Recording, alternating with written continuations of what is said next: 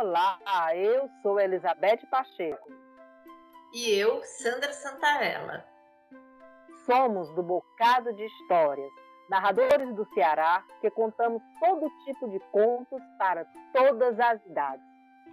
Textos orais da memória de um povo e também de vários autores. Todos carregados da poética de cada narrador. Embarque conosco em um bocado de aventuras do universo narrativo. Hoje, com Rebeca Baia, do Crato, narradora oral formada pela Escola de Narradores Turma Cariri, integrante da rede de narradores do Ceará, participou da segunda, terceira e quarta Mostra Nacional de Contadores de Histórias nas terras do Cariri. Siga Rebeca Baia no Instagram Rebeca Baia narra. Tudo junto.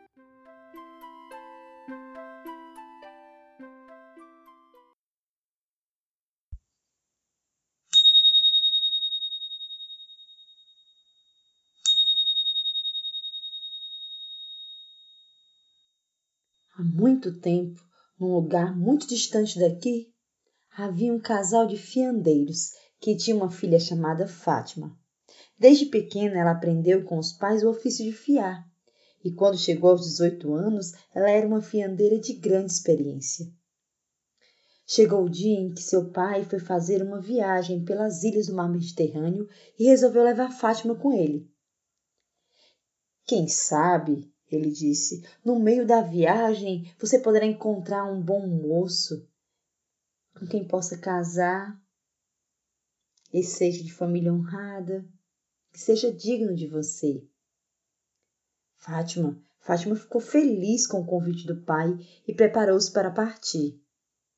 Algum tempo depois, ela estava num navio com o pai, uma tripulação bem treinada rumo ao mar Mediterrâneo. Quando ancoravam em uma ilha, o pai descia para fazer seus negócios, enquanto isso, Fátima ficava sentada no navio, olhando o sol, até que ele desaparecesse no horizonte, com o um pensamento naquele moço, de família honrada e digna de se casar com ela. Um dia, o céu começou a escurecer e densas nuvens provocaram uma tempestade terrível em alto mar. O navio em que Fátima e seu pai viajavam foi aos poucos se tornando um brinquedo frágil, levado pela fúria das ondas gigantes. Por mais valentes que fossem os marinheiros, eles não conseguiram dominar a força do mar assanhado pelo vento e pela chuva infernal. Depois de algum tempo de luta sem trégua, o navio foi engolido pela tormenta e todos a bordo morreram no mar. Menos Fátima, que foi parar numa praia perto da cidade de Alexandria. Quando ela acordou e abriu os olhos, era uma manhã de sol. Ela demorou para lembrar o que havia acontecido. Percebeu então que estava num lugar desconhecido, sozinha. E antes que pudesse refazer-se, viu umas pessoas que se aproximavam. Era uma família de tecelões que moravam naquele lugar e estavam passando pela praia. Quando eles souberam da história de Fátima, eles convidaram-na para viver com eles em sua casa. Como ela não tinha para onde ir, ela aceitou e logo começou a aprender um novo ofício, a arte de tecer. Não passou muito tempo até que ela se tornasse uma excelente tecelã. Fátima, Fátima estava feliz nesse trabalho é que era como se tivesse esquecido do terror pelo qual havia passado alguns anos atrás. Um dia, ao entardecer, Fátima caminhava pela praia, perdida em seus pensamentos, quando um navio pirata ancorou ali, em busca de escravos para vender no mercado da cidade de Istambul. Assim que avistaram a jovem completamente distraída, com um olhar no crepúsculo, eles a prenderam e a levaram para o navio. Quando deu por si, Fátima estava outra vez navegando em alto mar, sem saber para onde estavam levando. Até que um dia ela se viu num grande mercado, amarrada a um poste, à espera de um comprador. De novo, ela estava sozinha, num lugar desconhecido, sem ter a menor ideia de qual seria o seu destino dali para frente. Com a cabeça baixa, abandonada à sua triste sorte, Fátima ouvia a voz de um homem que se aproximou dela. Era um fabricante de mastros de navio que estava andando pelo mercado em busca de uma escrava para comprar para sua mulher. Quando viu o ar desamparado de Fátima, resolveu comprá-la, pensando que assim ele poderia contribuir de alguma maneira para que melhorasse a sorte da jovem. O homem levou Fátima com ele para sua casa, mas quando chegou lá, uma desgraça havia acontecido. Enquanto se ausentara, um bando de ladrões havia roubado todo o seu dinheiro, todos os seus bens. Agora ele não podia mais ter escrava nenhuma e disse a Fátima que ela podia ir embora. Acontece que a jovem não tinha nem para onde ir e ela estava muito agradecida porque o homem havia livrado dos piratas. Ela resolveu ficar morando com ele e a mulher. Logo passou a aprender um novo tipo de trabalho. E em pouco tempo ela conhecia tão bem a técnica de construir mastros de navio que pôde ajudar o homem a reconstruir sua fortuna. Ele lhe deu a liberdade e lhe propôs sociedade nos negócios, que iam cada vez melhor. Novamente, Fátima se sentia feliz e deixou para trás as lembranças duras do seu cativeiro e de todas as difíceis perdas do passado. Até que numa manhã o homem a chamou e pediu-lhe que levasse um carregamento de mastros para as distantes ilhas de Java, onde poderiam realizar um negócio extremamente vantajoso para eles. Então, um grande navio foi equipado e Fátima subiu a bordo junto com a tripulação numa linda manhã ensolarada. Pode parecer inacreditável, mas o navio foi colhido por um furacão no meio da viagem e rapidamente afundou. Quando acordou, numa praia da costa chinesa, algum tempo depois, Fátima começou a se lembrar com muita dificuldade do que havia acontecido com ela. Percebeu que mais uma vez estava só, num lugar estranho, entregue a seu destino. Então ela se desesperou e ficou se perguntando por quê, por que que toda vez que a vida dela tomava um rumo, acontecia uma desgraça tão grande que a deixava sem nada. Ela não se conformava e não compreendia o sentido do seu caminho pelo mundo. Desesperada, ela andava pela praia de um lado para o outro, sem nenhuma resposta para suas indagações.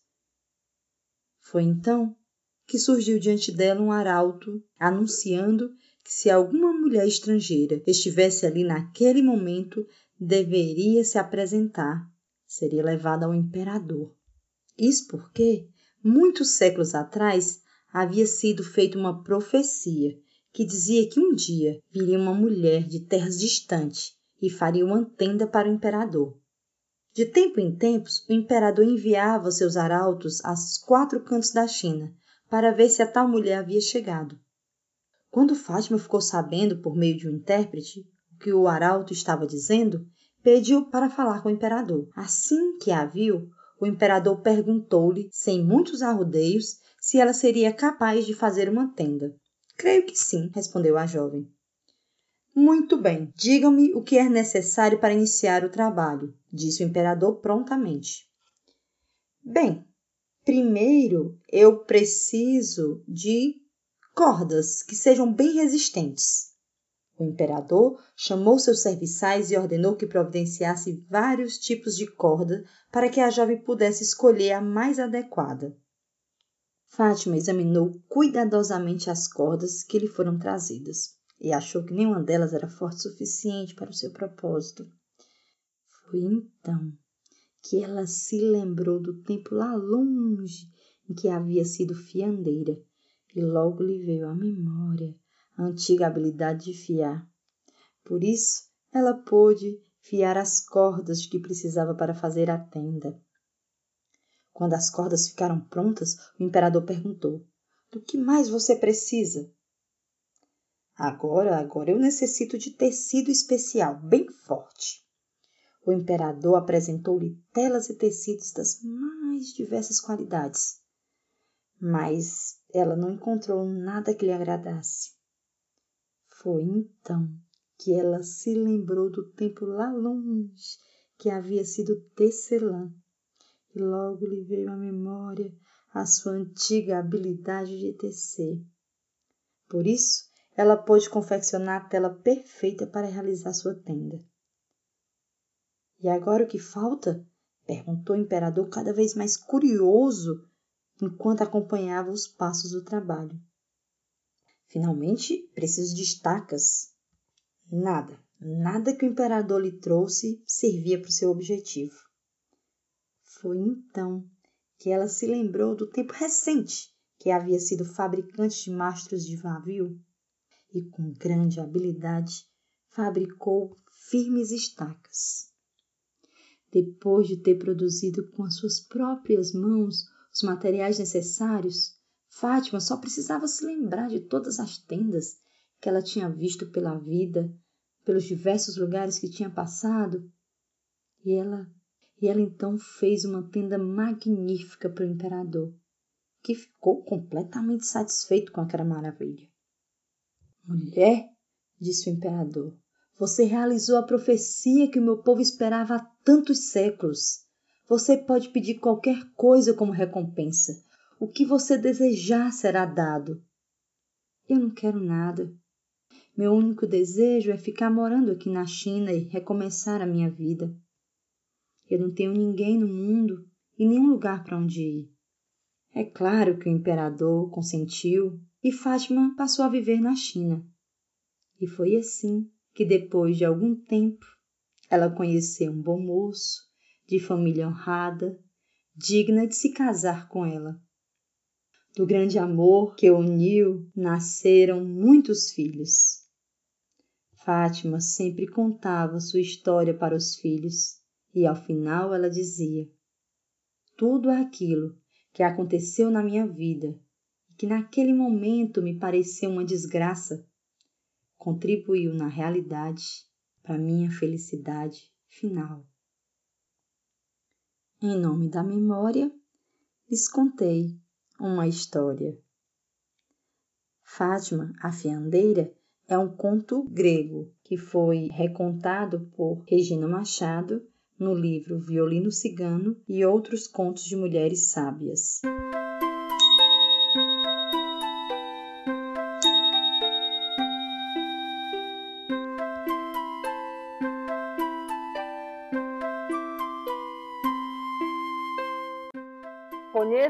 Pouco mais da Escola de Narradores no Instagram, arroba Escola de Narradores Online. Agradecemos a todos por nos emprestarem seus ouvidos e desejamos uma ótima semana. E semana que vem tem mais, não percam, com Bete Pacheco. Até lá!